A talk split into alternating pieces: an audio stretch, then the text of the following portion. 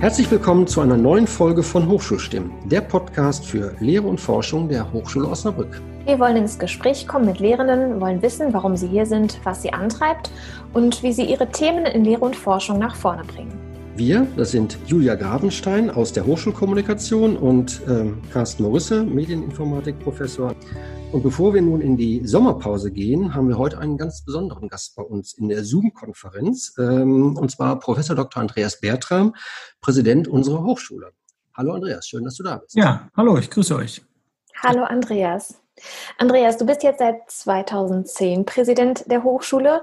Du hast äh, ja schon die ein oder andere Entwicklung mit vorangetrieben, miterlebt. Ähm, jetzt gerade zum Zeitpunkt der Aufnahme, ich habe gerade nochmal nachgeschaut, die 13. Woche bricht an im Online-Modus. Hättest du zu Beginn des Jahres an Silvester gedacht, dass wir mal vorübergehend den Präsenzbetrieb der Hochschule einstellen? Nein, das war zu Silvester ganz weit weg und ich muss ganz ehrlich sagen, was ich dann im, im März erlebt hat, das war wirklich überraschend und war wirklich erstaunlich und ja, und hat mich auch ein bisschen stolz gemacht auf diese Hochschule. Aber das war so so so fern. Wir haben uns im äh, im Februar noch über Strategien, wie wir die Digitalisierung der Hochschule näher bringen und wie wir die Kollegen zum Ausprobieren bringen und so. Aber das war ja dann alles plötzlich anders. Also ich bin ja ein bisschen frustriert, genau vor diesem Hintergrund. Ich meine, ich habe so viele Jahre Projekte gemacht, um irgendwie dieses Thema E-Learning voranzubringen. Ja, und jetzt geht das quasi übers Wochenende, sage ich mal so ein bisschen überspitzt formuliert. Es ist ja, ich finde es auch gigantisch, was im Prinzip passiert ist, wie die Kollegen auch sich bemüht haben und bewegt haben, da einfach mal Dinge neu auszuprobieren. Äh, teilst du diese Begeisterung? Ja, ich teile, teile sie schon. Ich bin natürlich auch ein bisschen überrascht, weil ich mich im Rahmen von Hochschulentwicklung ja immer so mit Langzeit, äh, sagen wir mal, Ideen, Projekten äh, beschäftige und weiß, Hochschulentwicklung braucht viel Zeit. Wenn man allerdings sieht, äh, was da so aus dieser Hochschule in kürzester Zeit herausgebrochen ist an Kreativität, an, an Wollen, an Lösungen, ah, da muss man sich schon mal die Frage stellen, ab und zu, ob die Art und Weise, wie wir Hochschulentwicklung normalerweise betreiben, ähm, ja, ob, ob wir da immer so alles richtig machen. Vielleicht braucht es manchmal eine Krise. Ja, die kann man ja nicht herbei wünschen und muss man auch nicht immer haben. Aber es ist tatsächlich so, es ist schon interessant zu sehen, zu was Menschen fähig sind, äh, wenn sie wirklich authentisch und wirklich und wahrhaftig gefordert sind. Dann ist da, das ist toll. Also ich, das begeistert mich äh, an der Stelle. Äh, aber es gibt natürlich dann auch wirklich zu denken und sagen, ja, mit, was, was sind so die gute Rahmenbedingungen, um uns da ja, mit Themen auseinandersetzen, voranzubringen. Und da gibt es ja viele Themen, die uns interessieren. Absolut. Was waren und sind denn so die größten Herausforderungen aus deiner Sicht gewesen, die wir jetzt so in den letzten Wochen ähm, bewältigen mussten?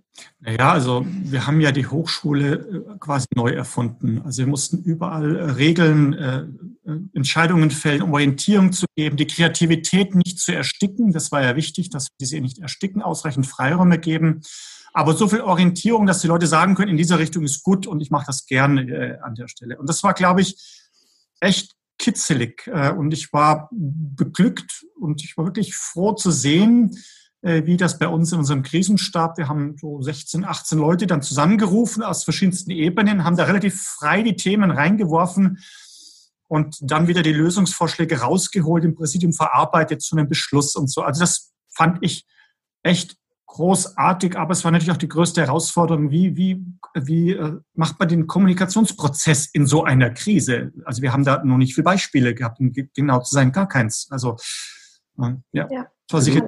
Im Ver Vergleich zu anderen Hochschulen sind wir ja sozusagen auch ins kalte Wasser geschubst worden. Ja, andere konnten sich das ja angucken. Die Universitäten, die waren quasi noch so in der Winterpause, konnten sich irgendwie vorbereiten. Das war ja bei uns, glaube ich, schon nochmal eine besondere Herausforderung. Ich glaube, zwei Wochen nach Semesterstart da ins Wasser geschubst zu werden. Äh naja, ich habe ja Anfang äh, März die Studierenden noch live begrüßt. Da war schon die Frage, machen wir es, machen wir es nicht. Äh, äh, das war noch eine schöne Live-Veranstaltung und äh, zehn Tage später haben wir den Krisenstab zusammengerufen und gesagt, am Montag fahren wir die Hochschule runter und dann schließen wir die Gebäude ab, wollen aber den Lehr- und Arbeitsbetrieb äh, einfach weitermachen. Das war schon ähm, knackig äh, hier so als Entscheidung, aber ich glaube, es war auch gut, dass wir es so entschieden haben, auch so, so positiv und gesagt haben, hey, wir machen das, das kriegen wir jetzt hin. Und ich glaube, das hat viel, viel so ja, viel so beflügelt äh, an, an dieser Stelle, weil wir nie einen Zweifel daran gelassen haben, dass wir unsere Studierenden schlichtweg nicht im Stich lassen. Also das wäre für uns, also für mich wäre es unvorstellbar gewesen, zu sagen, wir machen jetzt einfach mal dicht und alle sollen mal gucken, wie sie zurechtkommen. Hast du ein Bild davon, wie jetzt, sag ich mal, so die, die anderen Hochschulen auf uns gucken? Weil ich glaube, das war ja schon, wir waren, glaube ich, die größte Hochschule, die schon im laufenden Betrieb war. Äh, bist du da im engen Dialog mit, mit anderen Hochschulleitungen? Ja, ich glaube, dass in Niedersachsen insgesamt alle dann doch auf diesen Online-Betrieb umgestellt haben. Ich glaube, die Diskussionen waren ein bisschen holpriger manchmal. Das äh, mag sein. Äh, und dieses Zuschauen können bei anderen ist ja nicht immer nur positiv. Also manchmal muss man einfach und dann ist es so und man hat auch kein Beispiel und das hat uns ganz gut geholfen. Aber ich glaube, wir haben das mit der positivsten Stimmung hingekriegt, äh, weil wir wussten, dass es ein, dass es ein langer Marathon wird äh, an dieser Stelle.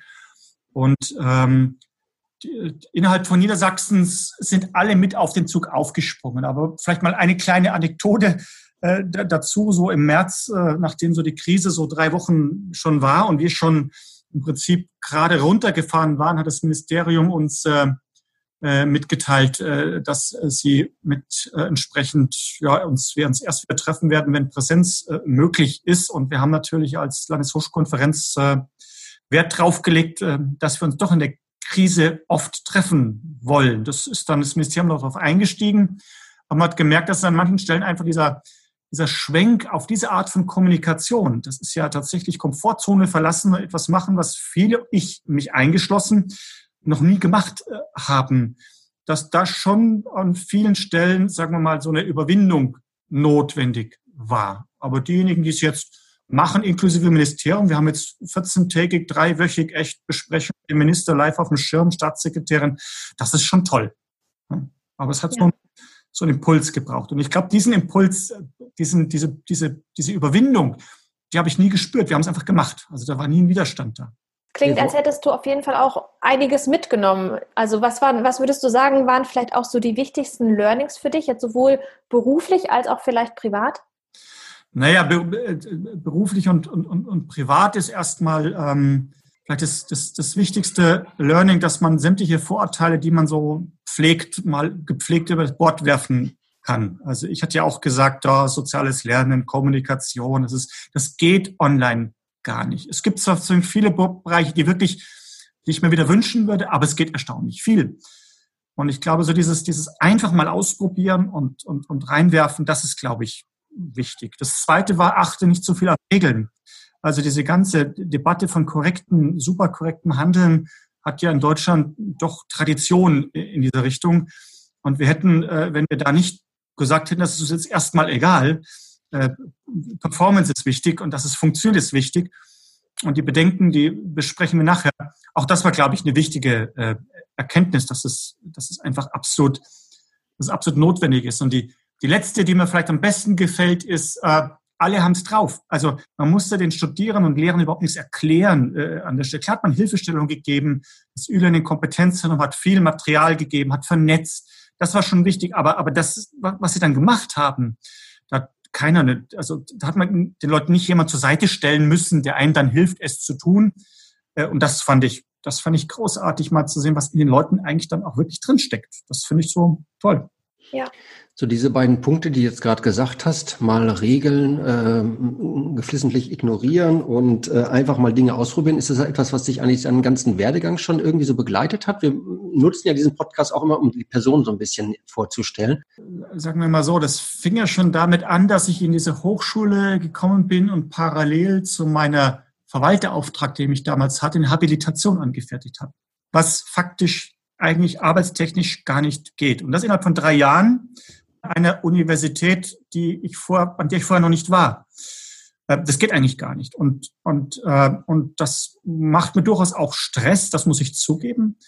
Hm, aber ich kriege das dann auch hin. Und das macht mir dieses, dieses mal Sachen ausprobieren, wo andere sagen, das geht nicht, das ist völlig unmöglich. Das ist für mich so echt ein Triggerpunkt, wo ich sage, natürlich geht das. Äh, da geht vielleicht nicht immer alles, aber es geht viel mehr, als man denkt. Und ich habe ja diesen Leitsatz äh, zentral gestellt, dieses Ermöglichen statt Erlauben, weil ich das einfach so einer Organisation einfach viel mehr zutraue. Und ja, mal Dinge beiseite lassen, mal ausprobieren, da habe ich schon Lust drauf. Das mache ich auch gerne. Und ich glaube, das prägt auch ein bisschen so meinen Arbeitsstil äh, hier, weil die Hochschule in den letzten zehn alle möglichen wilden Dinge gemacht hat, ähm, ja, die, die, die anderen vielleicht schwer gefallen sind, anderen Hochschulen oder so gar nicht gemacht haben. Und das hat uns schon nach vorne gebracht. Ja. Jetzt müssen wir den Zuhörer vielleicht noch mal ganz kurz abholen. Ähm, du hast gerade schon über deine Habilitation gesprochen. Du hast Bio an der TU München studiert und später Gartenbauwissenschaften. Ähm, erzähl doch noch mal ganz kurz, wie waren da so deine einzelnen Stationen? Naja, ich habe ja äh, eigentlich Biologie studiert und äh, wollte da auch immer weitermachen, aber ich bin im Studium nicht gut zurechtgekommen an der TU München und bin dann in die Gartenbauwissenschaften äh, gewechselt, also Obst, Gemüse, Zierpflanzen, das war so mein Ding, bin in die Technik gerutscht, fand, habe dort auch promoviert und dachte so ein bisschen, ja, Beikrautregulierung, ökologischen Landbau, Technikentwicklung, das ist so mein Ding. Und bin mit dem Thema dann auch nach Osnabrück äh, gekommen, erst als Verwalter, weil mir die Praxis außerhalb der Hochschule gefehlt hat. Ich habe zwar an einem Technischen Institut München gearbeitet, was mit den Landwirten zusammengearbeitet hat, aber das war formal nicht ausreichend und dann war dieser, die, diese Möglichkeit über eine Habilitation, also über eine außergewöhnliche wissenschaftliche Leistung, das zu ersetzen. Das war damals ein Paragraph. Und hat man mich gefragt, ob ich das machen möchte, ob ich mir das zutraue. Und da habe ich gesagt, ja, klar, traue ich mir zu, das kriege ich schon hin.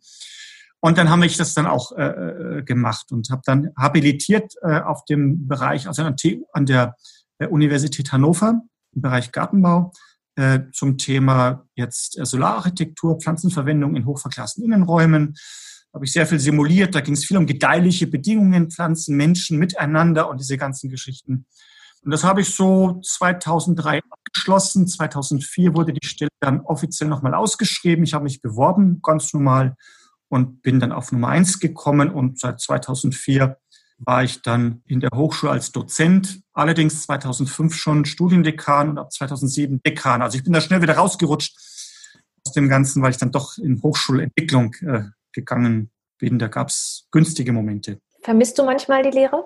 Ja, ganz ehrlich, ich vermisse schon die Lehre, weil dieses äh, selbstbestimmte Arbeiten mit jungen Menschen, das macht schon Spaß äh, an der Stelle. Und ich habe natürlich mein Fachgebiet gern gemacht. Also ich habe mir ja in den Jahren mir die komplette Vorlesung Freiland, Gewächshaustechnik komplett erarbeitet, Forschungsgebiete erarbeitet, war in, in einigen Bereichen dann auch federführend unterwegs in Deutschland. Also das war nicht so, dass ich da keinen Spaß dran hätte. Hm. Und ab und zu vermisse ich so dieses, dieses Arbeiten mit den Studierenden oder an einem Forschungsprojekt mal so ein bisschen gründeln mit Zeit und Ruhe. Das vermisse ich schon.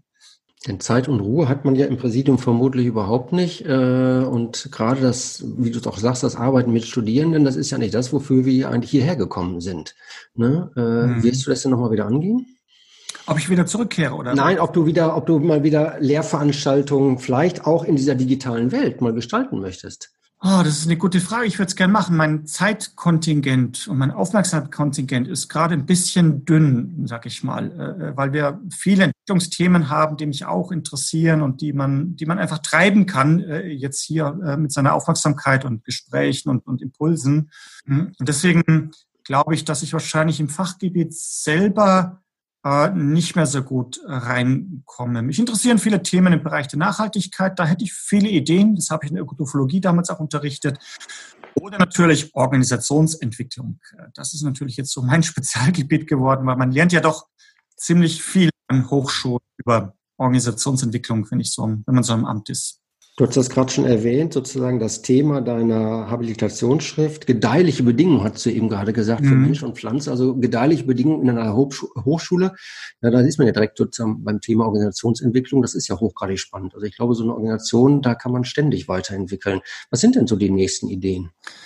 Naja, die nächsten Ideen, es hängt einerseits natürlich immer ein bisschen davon ab, welche Rahmenbedingungen uns die Politik äh, gibt. Äh, äh, Rahmenbedingungen im Land werden in den nächsten Jahren sein, äh, will das Land nochmal über Hochschulparkplätze, Fachschulen stärken, dann kommt natürlich Budget äh, in die Hochschule, man muss nochmal Ideen äh, klären und sagen, wo will man eigentlich mit diesen Möglichkeiten eventuell die wir geboten bekommen, wo will man sich hin entwickeln. Aber das ist alles noch offen. Wir reklamieren das natürlich für uns und die Hochschule hat auch gesagt, wenn es was gibt, wir sind dabei.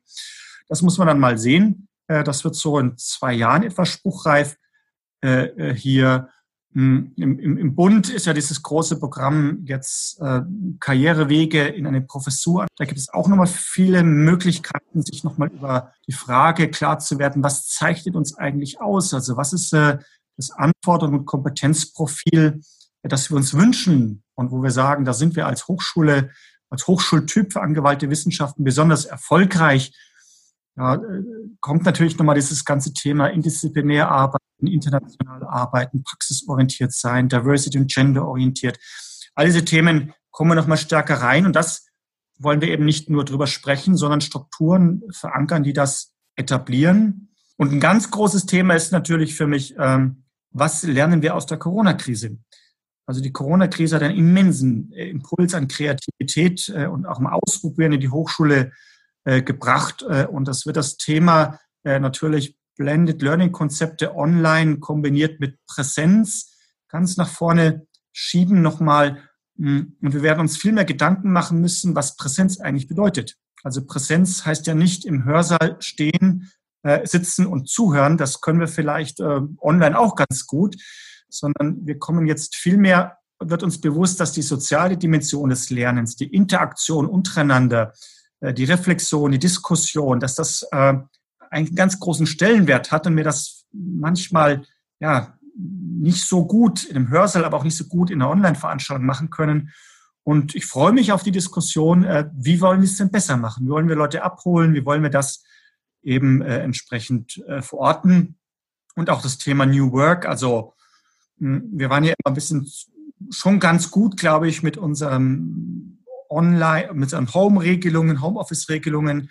Aber da geht, glaube ich, äh, viel mehr noch äh, an dieser Stelle, äh, weil wir doch jetzt inzwischen gelernt haben, dass man verschiedene auch Arbeitsorte über Digitalisierung ganz gut zusammenbringen kann. Und natürlich braucht man auch Blended-Formate, auch Dinge vor Ort. Aber ich glaube, da ist ein Riesenimpuls in der Hochschule, der uns die nächsten Jahre noch richtig Futter gibt äh, für weitere äh, Entwicklungen. Ich glaube, das ist so, wenn ich mal so die nächsten zwei, drei Jahre skizzieren würde, das ist so das, was jetzt die Entwicklung speisen wird. Das heißt, es klingt so, als wäre die Hochschule auf jeden Fall nach Corona nicht mehr dieselbe wie noch vor einem halben Jahr. Ich, ich glaube, wir werden, man muss ehrlich sein. Also wenn man jetzt hier so durch die Hochschule geht und sagt, das ist jetzt in einem Jahr wieder, wir tun genau das Gleiche wie vor einem Jahr dann glaube ich das nicht. Also die, das, da ist so viel in den Köpfen der Menschen auch in Bewegung geraten. Äh, und das müssen wir abholen. Also die, die wollen vielleicht auch gar nicht mehr in diese alten Gleise. Die wollen diese neue Kreativität äh, nutzen. Und ich, ich sehe auch mit Blick auf die Hochschule, wo ich sage, naja klar, Leistungserfüllung, ich möchte mit dieser Hochschule Champions League spielen. Da sage ich, da ist, da ist viel Futter drinnen, äh, was wir einfach kreativ nutzen können. Also ich glaube nicht, dass wir ins alte genau ins Alte zurückkehren. Und ich glaube auch nicht, dass das wirklich viele wollen und sich da wohlfühlen. Aber das Neue muss man halt dann äh, auch sehen und sagen, äh, ja, was ist jetzt die richtige Mischung und was sind die richtigen äh, Lektionen, die wir daraus lernen. Aber wir sind da in einer sehr komfortablen Position, weil das passiert gerade. Ja, ich bin auch gespannt auf die Diskussion. Nehmen wir mal allein den, den Blick auf sozusagen die Räumlichkeiten, die wir haben. Also die, die Möglichkeiten der Digitalisierung bestehen für mich ja auch in erster Linie dadurch, Zeit zu schaffen für die Interaktion. Und da sind die Räumlichkeiten, wenn wir uns ein Hörsaalgebäude angucken, SL, sind, naja, bedingt gut. Da, allein von, den, von der Anordnung der, der, der Möblierung, da bin ich schon auf die Diskussion gespannt, ob wir dann auch so offen sind, da mal drüber nachzudenken, die richtigen, über die richtigen Lernorte zu diskutieren. Naja, ich habe ja, ich muss jetzt ein bisschen schmunzeln, weil ich natürlich äh, im Rahmen jetzt meiner Tätigkeit hier das auch immer propagiert habe und äh, versucht habe, zwei Räume im neuen Hörsaalgebäude zu halten von Bestuhlung. Mhm. Und das war schon ihrer Kampf äh, und äh, ist auch im Wesentlichen im Bereich der Achtsamkeitstrainings angenommen worden, aber der ist natürlich für viele andere Sachen auch tauglich, äh, sage ich mal. Und ich wünsche mir tatsächlich äh, da einen Impuls, dass wir die Frage, wie interagieren wir in Gruppen nochmal, äh, dass, da gibt's da gibt's viele andere Möglichkeiten nochmal und dass wir das einfach mutig ausprobieren. Und Räume haben wir dann wirklich genug. Wir haben viele Räume, aber vielleicht muss man manche Räume auch ein bisschen anders ausstatten, herrichten. Das wird man sehen, aber wir sind selbstbestimmt, wir, wir dürfen das. Also ich glaube, da, wir dürfen das, wenn wir das wollen. Wir haben jetzt gerade schon das Thema, oder du hast das Thema Achtsamkeit angeschnitten. Das ist ja auch ein großes Thema für dich, auch im Sinne von Organisationsentwicklung. Du hast ja ganz bewusst auch Organisationsentwicklung und Persönlichkeitsentwicklung ähm, zusammengebracht. Vielleicht als Einstieg mal, wie bist du überhaupt dazu gekommen, das zu tun? Also mein, mein erster Impuls war eigentlich, ich war ja 2005 Studiendekan und äh, die Fakultät hatte sich in den Diskussionen festgefressen bei der Umstellung im Bologna-Prozess von Diplom auf Bachelor. Da wurde ja die gesamte Fakultäten umorganisiert. Es war ein Antrag äh, zu formulieren. Und das ist natürlich sehr schwer, so eine, eine Organisation, eine traditionell organisierte Organisation einmal komplett umzustellen. Und man hat mich damals gefragt, nachdem sie die Diskussion festgefressen hatten, äh, ob ich mir zutraue, weil es werden neue Studiendekane gesucht, ob ich mir das zutraue. Und ich habe gedacht, ja klar, du probierst doch einfach mal aus. Und ich habe gemerkt, hm, was war denn der Unterschied? Der Unterschied war, dass ich, bevor wir in Gremien waren, mit den Leuten geredet habe. Ich habe geredet und ich habe immer gut zugehört. Und ich glaube, durch dieses gute Zuhören habe ich auch viel über mögliche Lösungswege erfahren, die Leute auch gerne mitgehen würden. Äh, und habe das dann auch gut zusammengebracht und gefasst. Und dieses, und dieses Zuhören und, und, und relativ entspannt in diese Streitereien zu gehen, die da schon da waren. Also ein bisschen emotional gelassener zu sein, aber auch empathisch zu sein und sagen, ja, ich, ich mag einfach diese Leute. Ich mag auch diese Buntheit. Ähm, äh, aber äh, es ist ja aber trotzdem wichtig, dass wir in so einen Einigungsprozess kommen. Das hat mich total überzeugt, dass das eigentlich die richtige Haltung für Organisationsentwicklung und erst recht für eine Hochschule ist, für den akademischen Bereich, wo, wo wir, wir leben ja von unterschiedlichen Meinungen und, und unterschiedlichen Ideen. Das ist doch unser, ist unser Potenzial äh, an der Stelle. Und das hat mich eigentlich überzeugt. Aber ich habe ein bisschen gebraucht, äh, mich zu trauen, äh, nachdem ich, ich habe ein paar Jahre gebraucht, das auszuprobieren als Präsident und habe gemerkt, ich hatte auch viele Gespräche dort, das funktioniert tatsächlich. Und irgendwann habe ich mich die Frage gestellt, äh, wie systematisiere ich das? Wie mache ich das eigentlich an der Diskussion zugänglich, was ich glaube, was da wichtig ist? Äh, und das war dann tatsächlich, da bin ich auf so Begriffe wie Achtsamkeit äh, gestoßen und, und, und solche Dinge, die, die, die ich vorher nicht so auf dem Schirm hatte. Aber ich sage, das sind ganz interessante Konzepte, wo man das mal sprechen kann. Was bedeutet Empathie? Was bedeutet Mitgefühl in einem sozialen Miteinander? Äh, was bedeutet eigentlich gutes, tiefes Zuhören? Was bedeutet Selbstreflexionsfähigkeit? An der Stelle sich selbst beobachten können im Streit. Man lernt ja erstaunliche Sachen, wenn man sich selbst mal im Streit beobachtet. Aber es gibt einem natürlich auch viele Handlungsräume anschließend im Umgang für die Problemlösung. Also das ist so ein bisschen, da bin ich so schleichend reingerutscht. Aber ich habe mich dann tatsächlich äh, nach einer Zeit entschieden, das stärker zu thematisieren und letztlich dann auch das Projekt Mindful Leadership so als äh, den, den stärkstmöglichen Fokus für die Debatte auch in die Hochschule reinzuholen. Nun haben wir da ja mittlerweile seit einiger Zeit äh, Angebote für alle Statusgruppen bei uns in der Hochschule. Ähm, wie würdest du das denn beurteilen? Wie gucken denn andere Externe auf uns als Hochschule mit dem Thema? Ich meine, das ist ja, wenn man jetzt in der, in der Republik warum guckt, das ist nicht überall ein Thema an jeder Hochschule. Es gibt einige, von denen ich auch weiß, aber oder auch die Diskussion im, im Ministerium dazu. Wie wird da dieses Thema äh, betrachtet? Naja, also das ist ja fast ein bildungspolitisches Thema. Wir sind ja in der, in der Hochschul- und Wissenschaftswelt sehr stark auf Wettbewerb getrimmt. Da ist die soziale Interaktion meistens eine Beutegemeinschaft, äh, mehr nicht. Und das ist natürlich nicht der Sinn der Sache, die ich so propagiere. Und deswegen wird das teilweise skeptisch natürlich auch gesehen. Ich habe einige Hochschulen, die da mitmachen. Also Frankfurt macht da mit, München macht mit, Jena macht mit. Äh, das schon. Aber ich merke bei anderen, schon eine große Skepsis und so große Distanz, weil das ist noch ein bisschen wie, wie schmeckt mein Apfel. Das sind Dinge, die muss ich ausprobieren. Also ich muss sie ausprobieren und dann kann ich immer noch sagen, das finde ich sympathisch, finde ich nicht sympathisch. Ich kann was damit anfangen oder nicht anfangen, weil es kein intellektuelles Konzept ist, über das ich rede, sondern die Frage, wie wir, ja, wie offen wir miteinander nachher umgehen und umgehen äh, können. Und das Ministerium ist ganz weit äh, weg davon. Also ich habe in ich bin eher so, dass ich jetzt äh, im Bereich der Bundespolitik auf der Hochschulrektorenkonferenz, dort habe ich schon eine Reihe von Hochschulen, die das mitdenken wollen, auch gerade die soziale Interaktion, das soziale Lernen ist denen schon wichtig. Aber es ist ein ganz langsamer Prozess, das, da muss man ehrlich sein äh, äh, hier und das darf man auch nicht äh, überfordern. Aber man kommt zunehmend natürlich hier in die, in die Diskussion durchaus auch kontrovers, was ich auch, was ich auch in Ordnung finde. Ja, aber ich weiß, dass du ja auch versuchst, das sozusagen unseren Studierenden von Anfang an schon mitzugeben. Ne? Ich erinnere mich an deine Begrüßungsrede ähm, bei der Erstsemesterbegrüßung, wo du auch ganz bewusst gesagt hast, ähm, Diskursfähigkeit ist für dich wichtig und auch sowas wie äh, emotionale Gelassenheit, sich einbringen.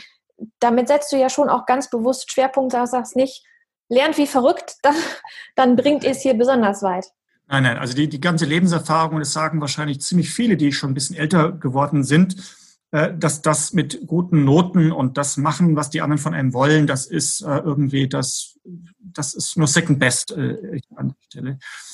Und äh, da, ich fordere einfach wirklich dazu auf, dass jeder, äh, jeder wirklich auch ein bisschen seine eigene Standpunkt, seine eigene Meinung auch herausfindet und, und die vertritt und, und die vielen Meinungen äh, einfach wichtig sind und die Qualität nachher ausmachen.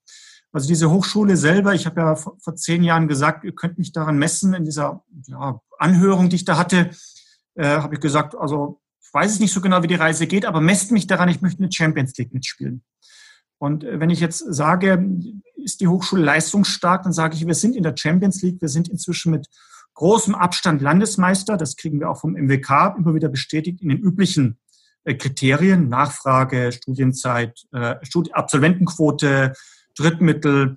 Wir sind aber auch bundesweit ziemlich anerkannt äh, hier. Äh, und das liegt ja nicht an mir, sondern es liegt daran, dass wir so dieses große, breite Potenzial äh, einfach auch sichtbar machen, auf die Straße bringen und dass wir immer wieder, sagen mal, Leute sich zusammenfinden, gute Ideen zu, zu entwickeln. Und das, das zeigt mir einfach, dass wir da, dass wir gut unterwegs sind und ich das auch für, für Bildung einfach für wichtig halte, Menschen dazu zu, zu ermuntern, weil eine Lehrmeinung auswendig lernen und dann wiedergeben können, ja, musste ich auch, ist sicher auch mal wichtig, dass man weiß, was der andere gedacht hat. Aber eine Lehrmeinung widersprechen, äh, das ist doch viel spannender. Erfordert aber auch Mut. Das erfordert natürlich Mut. Und das ist auch so ein dieser Themen, wo ich sage, die mehr so auf diesem emotionalen Bereich äh, liegen. Äh, also die, die muss man ermuntern, die muss man die Leute, aber natürlich nicht nur nett schönreden, sondern wenn man so im Disput ist, da muss man sich auch streiten können. Das ist ja schon wichtig äh, an der Stelle. Da muss man sich auch wechselseitig ernst nehmen.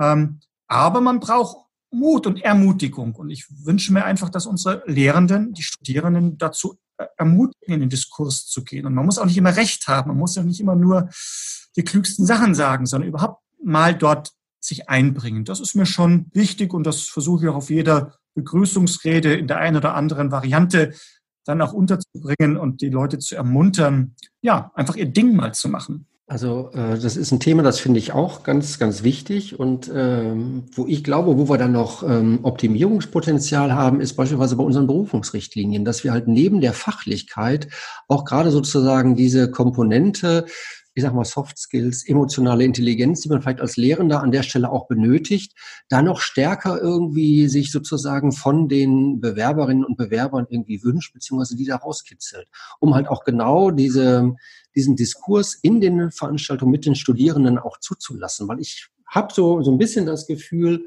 ähm, dass das geht an einigen Stellen hier verloren. Naja, ich habe jetzt ja weit über 100 Berufungsverfahren schon durchgeführt, also Verhandlungen. Und ich sage, also eigentlich alle sind begeisterbar. Alle lade ich ein, im Berufungsgespräch genau sich dort einzubringen. Und ich merke auch, äh, dass da man durchaus Feuer, Neugierde, alles Wunderbare schüren kann.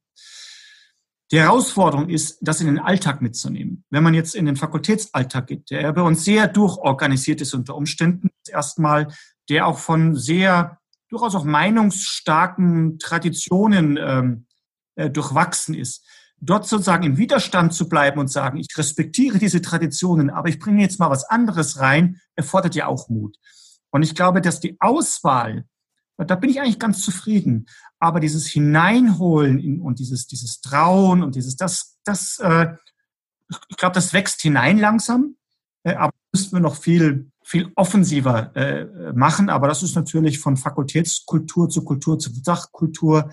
Das ist teilweise sehr, sehr unterschiedlich. Wir haben auch hohe Arbeitslast. Das kommt auch dazu manchmal, wo man dann wirklich nicht so viel Zeit hat. Aber ich setze da ganz klar jetzt auf das Thema äh, Kultur, Veranstaltungen miteinander in den Fakultäten äh, und äh, weniger weil auf die Auswahl selber. Da muss man es thematisieren und das mache ich beim Berufungsgespräch. Ich lade die alle ein und gucke, wo sind so ihre Leidenschaften da gerade. Äh, und da bringen die Leute sehr viel mit. Und da muss man mal sehen, wie wir das, wie wir das so, so, so hinkriegen. Aber ich, ich, ich nehme schon wahr, dass wir in den zehn Jahren jetzt, wo ich dabei bin, äh, das einfach zunehmend wächst, dass wir auf der Ebene der gesellschaftlichen Verantwortung, das sind ja so Themen, dass wir da mitgestalten Gesellschaft. Das macht viel mehr Spaß als Fachkräftemangelbeseitiger und so Geschichten. Äh, da kommen wir ja so ein bisschen her und das will ich gar nicht mehr haben. Wir, wir gestalten Gesellschaft ja in vielen Bereichen wirklich aktiv äh, dort mit und, und, und, und äh, prägen jetzt nicht nur Arbeitskarrieren, wir prägen auch Lebenskarrieren äh, hier und, und das sich bewusst zu machen, das ist schön und dann sind wir ganz schnell wieder bei meinem Mindful Leadership Projekt, bei dieser menschlichen Komponente des Miteinanders und das äh, viel Potenzial in der Hochschule. Das ist genau dieses menschliche Miteinander. Ich erinnere mich, ne, Carsten, an ein Gespräch ganz kürzlich ähm, mit dem Stefan Teger, der, ähm, wir haben genau über dieses Thema gesprochen in Berufungskommissionen und er sagte, ah, vielleicht bräuchte man da eigentlich nochmal jemanden, der da so professionell extern draufschaut, vielleicht so einen professionellen Coach, ähm, der einfach so eine professionelle Menschenkenntnis hat, um genau eben zu schauen, dass man da nicht so reine Wissensvermittler einstellt. Ich sage das jetzt einfach mal provokant, sondern auch jemand, der eben dieses menschliche Miteinander fördert, der den einzelnen Studierenden sieht, der die mitnimmt und deren Leben auch außerhalb von Wissensvermittlung ähm, sieht und fördert. Wie siehst du das? Ich sehe ja die Lebenswege der, der, der Menschen, die jetzt äh, studiert haben, promoviert haben, überdurchschnittlich wissenschaftlich in einer klassischen Einrichtung gearbeitet haben, im Berufsfeld erfolgreich und oft noch unter diesen alten, sagen wir mal, Rahmenbedingungen des Wettbewerbs, der starken Hierarchie, dieses äh, mehr so äh, ja, Geld äh, verdienen, Umsatz, keine Ahnung was, wo das also wenig eine Rolle spielt. Und diese Menschen kommen ja oft an eine Fachhochschule, weil sie da raus wollen weil sie das nicht mehr mögen. Aber sie sind natürlich wenig geprägt darüber. Also wenn ich sagen würde, wie viele Einrichtungen prägen jetzt schon dieses Bild, dann sind es gar nicht so viele. Das müssen wir selber stärker in die Hand äh, nehmen. Und wir haben hier Angebote. Ich habe mit dem Mindful Leadership Projekt, ich habe mit auch Frau Leiste auch jemand hergeholt, äh, wir ja Angebote machen wollen, sich in so eine Auseinandersetzung zu geben. Und da passiert auch schon einiges, sage ich mal. Hm, äh, aber ich glaube immer noch, das müssen wir an einer Hochschule nachentwickeln, weil wir wollen ja Vorbild sein. Also wir wollen ja für die Zukunft prägen. Deswegen glaube ich ganz wenig, dass wir aus der Wirtschaft dort schon Leute mitbringen, die da quasi schon, ja, die das quasi schon, schon alles mitbringen, entwickelt. Ich meine, als Potenzial bringen das viele mit, aber schon entfaltet und entwickelt. Da glaube ich nicht so dran, sondern wenn wir da wirklich Pionier sein wollen, und wir sind ein Pionier auf dem Gebiet, äh, dann müssen wir das selbst tun hier. Da müssen sozusagen nacharbeiten. Mhm. Das Potenzial muss schon stimmen. Äh, aber wie gesagt, ich kenne die Neuberufen ja sehr gut, da ist Potenzial ist da. Aber müssen sie viel systematischer hier in so ja, Gesprächs-, Aushandlungsprozesse, das müssen wir schon tun als Gemeinschaft. So ein Thema, was mir so besonders am Herzen liegt, ist die Interdisziplinarität. Äh, du hast eben schon gesagt, so die gesellschaftlichen Probleme, die werde ich jetzt beispielsweise als Informatiker nicht alleine lösen. Das braucht ein interdisziplinäres Team. Und haben wir bei uns dieses zarte Pflänzchen, sage ich mal, Projektwoche, wo wir auch über Projekt, äh, Fakultätsgrenzen hinweg Projekte anbieten können. Siehst du dann noch Potenzial, sage ich mal, da in der Lehre stärker auch über Fakultätsgrenzen hinweg zu, zu arbeiten? Also ich halte das für zwingend notwendig. Ich bin natürlich ganz schnell in den Debatten, die wir ja schon haben, auch im Präsidium, an der Stelle, dass man sagt, na ja, man muss ja eine solide Grundausbildung haben. BWL, Maschinenbau, Informatik und die braucht auch Zeit. Das ist schon richtig. Äh, das ist äh, sicher auch ein wichtiger Punkt. Aber dieses äh, mit anderen Fächerkulturen umgehen können, weil jeder denkt ja ein bisschen anders unter Umständen und man ist auch ein bisschen überrascht manchmal, dass man den anderen gar nicht versteht, der aber auch einen selbst nicht versteht und dann muss man irgendwie eine Lösung finden, das ist ja nicht im internationalen Bereich so, das ist ja schon in der Fächerkultur so. Und ich glaube, es ist zwingend notwendig, dass wir darüber nachdenken. Ich könnte mir vorstellen, dass wir vielleicht über die Debatte nochmal Hochschulpakt, äh, Stärkung der Fachhochschulen, wenn wir so einen Impuls in die Hochschule reinbekommen könnten, dann hätten wir nochmal einen stärkeren Impuls, uns auch darüber auseinanderzusetzen, weil ich halte das für immens wichtig. Und auch wie lange wir gebraucht haben, überhaupt mal Blockwochen hier zum gleichen Zeitpunkt zu vereinbaren und, und überhaupt mal dass dort auch zusammengearbeitet werden darf. Das war ein langer Weg. Wir sind ein, ein, sozusagen selbst organisiert. Wir müssen quasi uns, uns selbst überzeugen, dass das alles gut und richtig ist. Und deswegen ist das ein bisschen der längere Weg. Aber natürlich diese Interdisziplinarität im Rahmen von Projektwoche, im Rahmen von gemeinsamen Projekten selbst, ich halte das für am besten noch ausgerichtet an gesellschaftlichen Herausforderungen. Ich glaube, da kann man, da kann man super interessante Sachen äh, äh, machen. Aber es wird noch so ein bisschen dauern, bis das Alltag wird. Außer natürlich, wir kriegen da eine Riesenmöglichkeit, die innerhalb von einem Jahr heben müssen, dann sind wir auch ein bisschen flott. Aber das weiß ich noch nicht, das wird man sehen. Ich meine, es fängt ja häufig bei einem selbst an, inwieweit bin ich dazu bereit, mich zu verändern und mich beispielsweise dann mal mit den Kolleginnen und Kollegen der anderen Fakultäten auszutauschen. Also jetzt sozusagen in der Breite gedacht. Ne? Also ich glaube, man könnte schon auch mit wenig Mitteln viel erreichen, wenn man einfach ausprobiert und macht. Ja, wir sind schon stark in Routinen gefangen. Das will ich jetzt gar, auch gar nicht negativ äh, äh sehen. Aber wir merken auch, äh, gerade an der Corona-Krise zum Beispiel, dass Routinen veränderbar sind. Aber was ist der richtige Impuls? Mhm. Und der kommt selten top-down, sondern der kommt aus einer Not, äh, aus einem Momentum, aus einer was auch immer nochmal an der Stelle, aus einer Chance, dass man sagt, da gibt es irgendwie eine Herausforderung, die wollen wir uns gemeinsam annehmen, müssen wir gemeinsam annehmen. Also da gäbe es äh, schon, da muss man das richtige Momentum erwischen. Also das Potenzial ist riesig. Ich halte es auch für da und auch hebbar. Corona hat mich das gelehrt, was mhm. geht. Hm. Aber diese Interdisziplinarität wird meiner Meinung nach sich im Wesentlichen nur an, sagen wir mal, den gesellschaftlichen Herausforderungen entzünden lassen. Zum Beispiel kann es sein, dass in den kommenden Jahren äh, diese Wirtschaftskrise, die auf uns zukommt, äh, wirklich äh, es erfordert, dass wir zu anderen Geschäftsmodellen kommen. Und wenn wir zu anderen Geschäftsmodellen kommen, dann ist vielleicht äh, das Geschäftsmodell auch erfolgreicher, was in der Lage ist, die Menschen mit ihren Bedürfnissen, mit ihren wirklichen Bedürfnissen äh, besser abzuholen, die jetzt nicht ausschließlich Konsum sind, sondern die vielleicht auch ein soziales Lernen, ein soziales Miteinander beinhaltet. Und äh, auch Unternehmen eher auch so ein sozialer Ort des Lernens sind, sage ich mal. Solche Unternehmen werden erfolgreicher sein, meiner Meinung nach, und die können nur interdisziplinär rangehen, auch interkulturell nur rangehen, also im Sinne von Globalisierung. Also da können ganz wichtige Impulse äh, kommen, aber rein nur aus der Logik heraus, nur zu sagen, das muss so sein, weil, das muss man ehrlich sein, das bewegt eigentlich nur diejenigen, die eh schon bewegt sind, äh, aber das schafft keinen neuen Impuls. Aber ich bin eigentlich ganz optimistisch, äh, dass wir jetzt da durchaus Gelegenheiten bekommen und da ist Interdisziplinarität und ich, ich tue da mal Interkulturalität noch dazu, weil wir in der Corona-Krise ja schmerzhaft erfahren, dass wir tatsächlich eine vernetzte Welt sind. Also wenn in Bangladesch die T-Shirts nicht mehr genäht werden, haben wir sie hier nicht mehr. Wenn wir hier sich nicht mehr abnehmen, äh, dann gehen in Bangladesch äh, die, Leute nach Hause und, und haben da größte Schwierigkeiten, ihre Familien zu ernähren.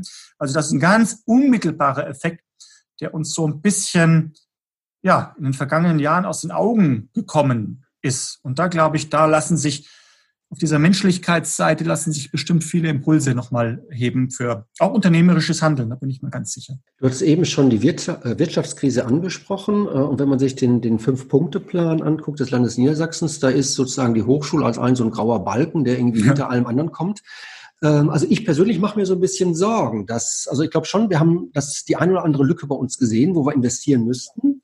Und ich mache mir so ein bisschen Sorgen, dass wir vielleicht hinten runterfallen bei all den Millionen und Milliarden, die jetzt für alles Mögliche ausgegeben werden. Aber ich sehe sie nicht an den Hochschulen ankommen. Wie schätzt du das ein?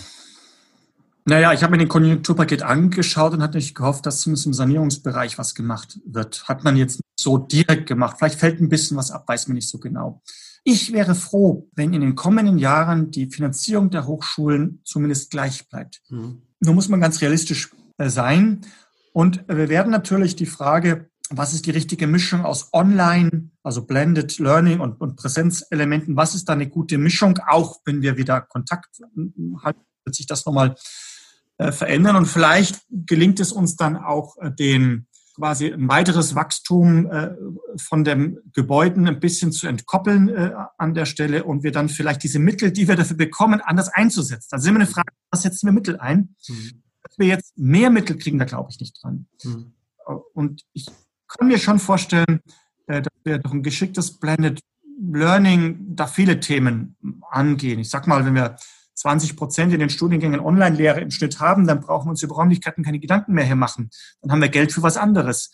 Äh, dann haben wir im Bereich Klimaschutz ganz viel geleistet, schon 20 Prozent vielleicht nicht rumgefahren werden muss. Ich genieße meine dienstreisefreie Zeit zurzeit sehr, muss ich ganz ehrlich mhm. sagen war letzte Woche nach Berlin acht Stunden unterwegs zum Gespräch. Also ich habe das schon als sehr anstrengend dann wieder empfunden, so etwas zu tun. Also da gibt's viele Impulse. Was wir allerdings aufpassen müssen, ist, dass das Land jetzt nicht meint, äh, hier durch online Geld sparen zu können, weil wir müssen Geld verlagern, weil wir mehr Betreuung brauchen, wir brauchen mehr Unterstützung, wir brauchen andere Tätigkeiten, wir müssen das Geld anders ausgeben. Hier, wenn wir äh, eben hier Möglichkeiten haben, aber wer weniger geht nicht. Das ist tatsächlich die große Gefahr, äh, dass man meint, online ersetzt das irgendwie. Ich habe es zu Beginn schon gesagt, äh, die, das soziale Lernen leidet im Online-Betrieb. Das ist so.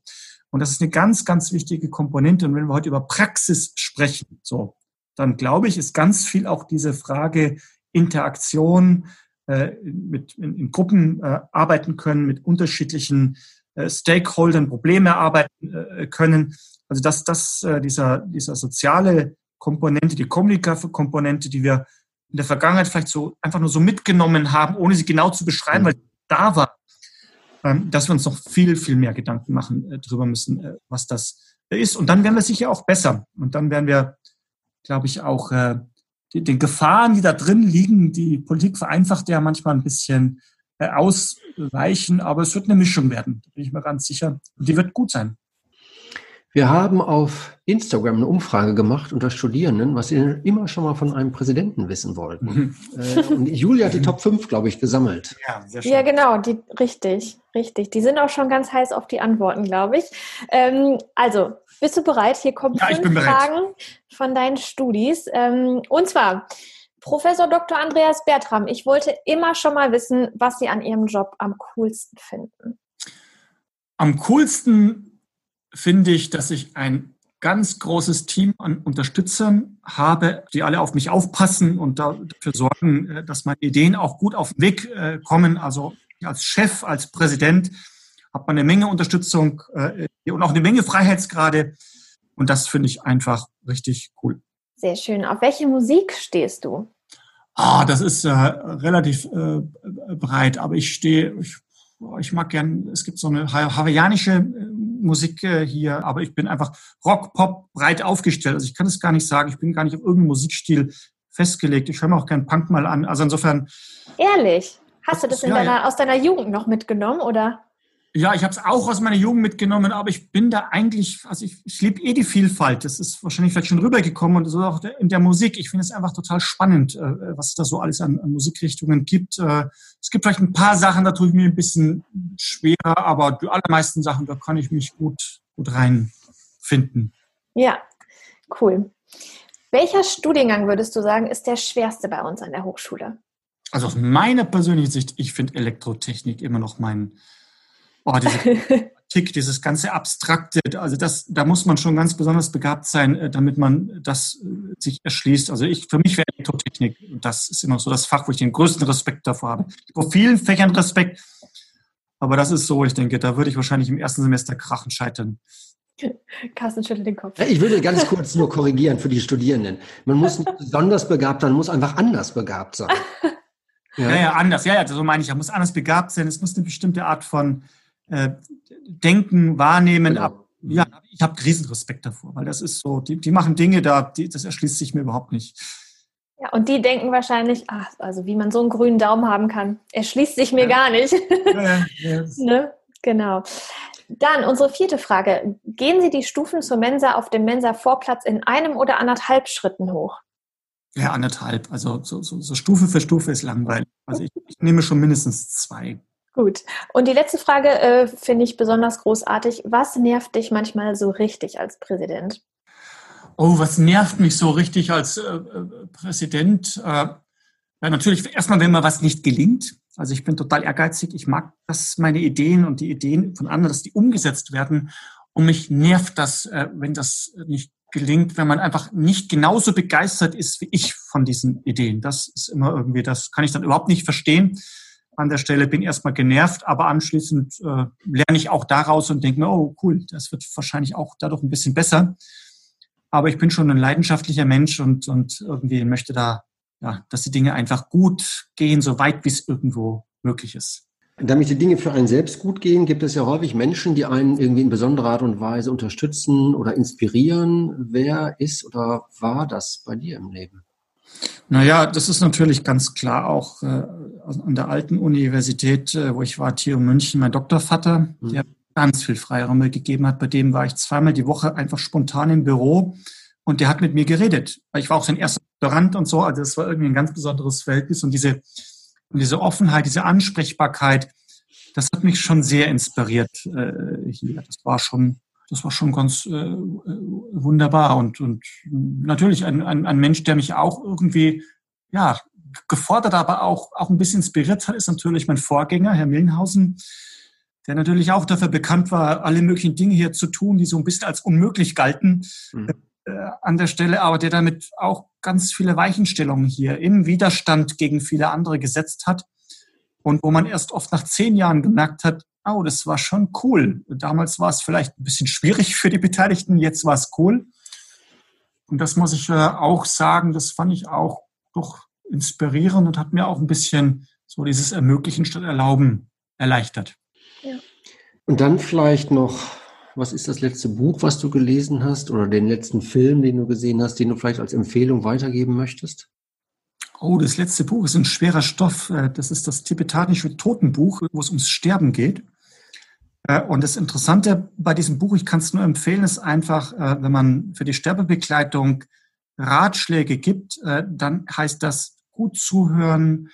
Der Sterbende darf alles sagen, jedem Äußerung äh, mehr oder weniger. Man belehrt ihn nicht äh, hier, sondern es ist wirklich ein, ein wichtiger Moment, äh, wo ich mir gedacht habe, ja, so eine Haltung, die dort beschrieben wird, die sollte man eigentlich immer haben und so sollte man immer miteinander umgehen. Insofern fand ich das schweren Stoff, klar, erstmal.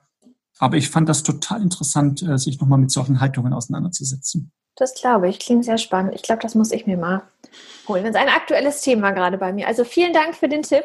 Mhm. Und wir bleiben ein ganz bisschen bei dem Thema, nämlich bei unserer letzten Frage. Ähm, stell dir vor, du bist am Ende deines Lebens angekommen. Mhm. Und ähm, es existiert nichts mehr von dir, nichts, was du jemals aufgeschrieben hast, äh, nichts, was du jemals digitalisiert hast. Und ähm, aus all deinem Erfahrungsschatz, was würdest du, wenn ich dir jetzt ein weißes Blatt Papier geben würde und einen Stift, was würdest du gerne ähm, ja, der Menschheit nochmal mitgeben? Du darfst drei Dinge aufschreiben. Drei Dinge darf ich aufschreiben. Das ist natürlich eine echt interessante Frage. Was würde ich denn aufschreiben? Das erste ist, äh, sich wirklich zu trauen, das auch nach außen zu bringen, was man nach außen bringen möchte. Also wirklich Mut zu haben im Leben, Dinge auszuprobieren und nichts aufzuschieben. Vielleicht zeitlich kann man mal ein bisschen schieben, aber wirklich zu sagen, mach dein Ding. Also lass dich nicht von der Angst leiten, sondern lass dich von deiner Leidenschaft leiten. Ich glaube, das ist so, das ist was, was für mich ganz, ganz äh, wichtig ist. Das Zweite, was ich aufschreiben würde, das wirklich Wichtige lernst du durch Zuhören. Also ich bin wirklich dankbar zu sagen, dass ich viel von dem, was ich so an Ideen habe, was ich in Gang bringen kann, was ich unterstützen kann, ja gar nicht von mir ist, äh, sondern ich stelle Fragen und höre zu ganz viel.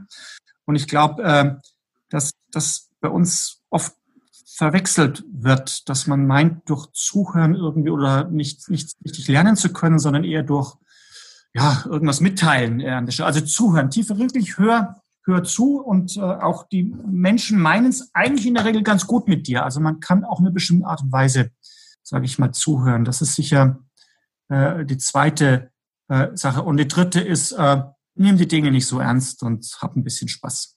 Ja, das muss ich mir manchmal ein bisschen so sagen. Ich bin ja auch ein bisschen ehrgeizig und dann, ach, dann nehme ich es dann auch ernst. Manchmal ist auch wichtig. Aber have fun, also hab ein bisschen Spaß äh, am Leben, das ist einfach auch äh, wichtig. Nimm's, nimm die Dinge nicht so ernst. Ich glaube, Humor ist ganz, ganz wichtig äh, in allen Lebenslagen, wirklich in, gerade da, wo es ein bisschen schwieriger wird. Das sind vielleicht so die drei, drei Dinge, die mir spontan einfallen. Ein wunderbares Schlusswort, oder? Auf jeden Fall. Ja, das nehmen wir jetzt sozusagen in den Sommer mit, der bei uns ja traditionell immer ein bisschen ruhiger gemacht wird im Vergleich so zum laufenden Semester. Genau. Ganz herzlichen Dank für das nette Gespräch, Andreas. Vielen lieben Dank. Ja, gern geschehen. Das hat wirklich Spaß gemacht. Sehr schön. Ja, und wenn dir diese Folge gefallen hat, dann freuen wir uns sehr, wenn du uns eine Rezension auf iTunes schreibst. Das hilft uns, den Podcast noch besser zu machen und andere Zuhörer können ihn leichter finden. Und ähm, ja, damit würden wir uns jetzt erstmal in eine kleine Sommerpause verabschieden und wir würden uns natürlich freuen, wenn wir uns dann im September mit neuen Ideen und neuen Schwung wiederhören.